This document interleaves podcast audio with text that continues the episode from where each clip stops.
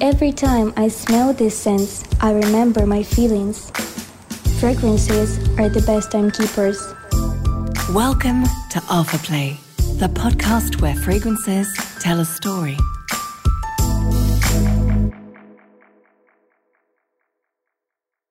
I'm with Thierry Wasser, fragrance designer from Guerlain. We're talking today about emotion and creation. Um, so let's just get back to our discussion, Terry. Are you a stressed designer, a confident, a nervous? Uh, what type of person are you in the creation process? I'm not overconfident because it's always healthy to have a, a reasonable doubt. Mm-hmm. But uh, I'm no Tchaikovsky either. I don't need to be miserable to uh, uh, commit uh, a symphony or a fragrance. It's like some artists need to be really like down to write a really cool song. Yeah, I'm not mm. at all. Mm. especially in the, our previous in the previous question, you said what triggers your imagination. It's those trips, those relationships, those moments. So I don't decide to express the darkest moment in my life. It has absolutely nothing to do with fragrance in my eyes. Have you ever experienced the equivalent of what we call writer's block, la page blanche in French? Yeah. But you see, when you are stuck, the best way to get uh, out of the ditch is humor. So either you play with words mm-hmm. and you twist the situation to your advantage, which is something I enjoy to do. Okay. And once again, experience helps here because uh, you don't have time to lose with that kind of thing so I'm I'm not embarrassed if I'm in the ditch again. Uh, I'm very good at getting out of it. you know how to get out. It's a state of mind. Sure. Let's take a step back into your past, if you don't mind, um, to find out who the designer is. It's sometimes interesting to delve into your childhood a little bit. And I know as you were growing up in Switzerland, you spent a lot of time outside um, surrounded by nature. Is that correct? It is. Yeah. That what led the school to kick me out of it. or more outside than inside the school. Because mm-hmm. you're a self-made man, right? Yeah. Well, not exactly because well, I've been kicked out of school at 15 and I started an apprenticeship. So obviously, in 4 years of apprenticeship, I've learned a trade. So I had teachers, but on a field which was appealing to me. School wasn't. It was boring like hell. I mean, no, even no, hell is not boring, I guess. so uh, it was horrible for me. So having a trade um, in uh, as an herbalist, if you want, uh, learning about medicinal plants and aromatherapy and homeopathy, uh, blah blah blah, in the seventies was uh, was very fashionable actually. Uh, but at the end of this uh, apprenticeship, I've heard about two houses in. Uh, two companies in Geneva who were designing fragrances. So I wrote to them, and eventually I end up uh, in one of them's perfumery school, and that's where I learned my actual trade. Great. And you were surrounded by raw materials when you were out in nature when you were younger. Um, a lot of those raw materials are, uh, well, not a lot, but some of those raw materials probably are in danger today. Is that right? It's true, but I couldn't. I mean, in my mind, you know, I started collecting plants at age 10 or 11 and there were a lot, uh, a, a, a, big uh, choice of literature about medicinal plants. So there I was self-taught, and I was able to go in the nature to recognize those plants, collect them, dry them, and eventually they were uh, on different jars in the cellar of the house we were uh, living in. And speaking of loneliness, I've spe- I spent so many years as a child being lonely that uh, today I'm uh, at the total opposite. But this was my drive. But those plants in Switzerland are still around. Okay. Referring to raw materials which are endangered, they are, unfortunately, and they are around the world, like sandalwood, like oud, like different materials that are extensively used either by the fragrance business, but also a lot uh, of that has to uh, find a cause in the flavor, especially the flavoring of chewing tobacco. Sandalwood uh, almost disappeared from India because of that industry. So it has nothing to do with my childhood. mm-hmm. Maybe you can tell us about your factory. I believe that all your perfumes are made there in France. Absolutely. So it is a small factory uh, which is now 25 years old mm-hmm. outside Paris near Rambouillet. So it's like an hour drive from here. And I've got half of my heart in there because to me it is really the uh, the maternity. It is where fragrance are born not only mine, but all the fragrances from my predecessors. Yes. So there is uh, an atmosphere there which is very special. And I don't know, don't believe that I believe in Santa Claus, but I'm going to go back to that, saying that you have all those little elves uh, making Dame de Table, those little Shalimar fragrance uh, bottles finished by hand, etc. The atmosphere is unique. And if I say that half of my heart is there, the other half obviously is in our stores behind the counters. And uh, from one end to another, my factory shines. It's true. Every raw material from around the world is gathered there, mixed together from a formula.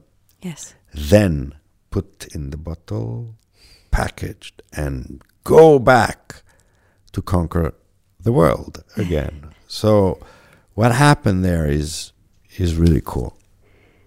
It sounds like a place where there's hustle and bustle and lots of exciting things going on. When I look at you when you're talking about it, your eyes are sparkling like you're bursting with pride when you talk about the factory. Yes. I don't know a lot of houses in the world who can have so many uh, people working all their lives in the same place. We celebrate 40, 30, 20 years of career at Gala. And that to me is also the sign that there is something special in here. And generally speaking, the factories are the soul and the heart of the brand. In Chartres, where you do skincare and makeup, it's the exact same thing. There is a sense of pride, there is a sense of love, there is a sense of pride and unlove and unpride and unlove. It's there. That what a factory is. So why do people stay? What makes them stay at Guerlain? Because they're proud and they love. because they're proud. No, but they. I mean, ask them. I don't know. But there must be sort of a. It's difficult to keep people today in our society. It's dif- difficult to keep people in the same company for 40 years. I guess that's why I mentioned it. I mean, Yeah. it's rare enough to be noticed. Why? Because there's a family atmosphere. Because there's because do you know everybody that works in the factory Yes. personally? No. But when you go There in, are- you know the names. There and- are uh, 125 people, and first of all, I have a huge handicap. I'm very bad at remembering names, and after all those years, it happens sometimes that I say hi to somebody, and an hour after, I say hi again, which is very embarrassing. yeah, but you meet a lot of people. Well, that's the excuse, but uh, it's very embarrassing. But still, yes, I have a very because uh, because I love what they do, and uh, they, you know, it's very easy. Nobody. I mean, I don't know anyone who doesn't want to be loved. Everybody wants to be loved. But it's much easier when you start giving, you receive much more. Anyway, you're like Charlie and in Charlie and the Chocolate Factory when you talk about your factory. It's really nice to see your eyes sparkle. Um, so each perfume is rigorous, rigorously prepared. Each perfume is rigorously prepared in the factory. Not not an easy word to say. I'm going to say that again. Each perfume is rigorously prepared in the factory, and then it's sent out. I imagine to different boutiques all around the world, and then we buy it. I mean, people buy it. When you wear a perfume, it becomes unique again because basically in the factory it's based on the sort of magical formula, I guess. I don't know if it's magical, but it's a formula. Yes, and it is very precise. I would say when you are in the lab uh, inventing, you might eventually be cooking. And uh, if you want to put a little more salt, you put a little more salt or a little more pepper, you do. Why not? At the factory, it has nothing to do with cooking, it is baking. And when you bake, you have to respect not only uh, the order in which you incorporate the ingredients, but also the quantities, etc. So it is very precise. There are very strict rules, and uh, that's the life of the factory. But indeed, when a fragrance leaves my factory, I don't own it anymore. It has to live its own life with a new person. And the effect that the fragrance will give that person mm-hmm. is their own story. And I cannot interfere in that because my dream creating a fragrance might not resonate like the emotion triggered by that same fragrance to a third party. And I'm not going to dictate people's dream. Because when you encounter a fragrance, it's an emotion. Mm-hmm. Who am I to tell people what to do with those emotions? Those comes with their own past, their whole culture, their whole history. And if a fragrance of mine make them feel good, if like my Habit Rouge Yes. was an armor, so it is a very good help to boost your self-esteem, that makes me happy. I don't care about the story as much as they don't care about what I have to tell them from the story of that fragrance. It's none of my business. What kind of emotion do you feel when you um, smell your perfume on somebody? Little smile. But that's all. As I mentioned it before, I don't own it. But it's like an artist when you go to a gallery and you look at paintings on the wall. You want you paint so that people see your work. Really, as a designer, when somebody wears your perfume, it must give you some kind of joy. it gives me joy and because it gives me joy i smile but i don't have such an egotistic uh, view of my work uh, to be so proud remember that when you design a fragrance you want to express yourself so to a certain extent to a certain extent. It's like therapy. It's like therapy. You you unload something from uh, you. But of course, as I said, it's, I'm not Tchaikovsky, so it's positive. But you expressed it because it was an urge or a need to express something.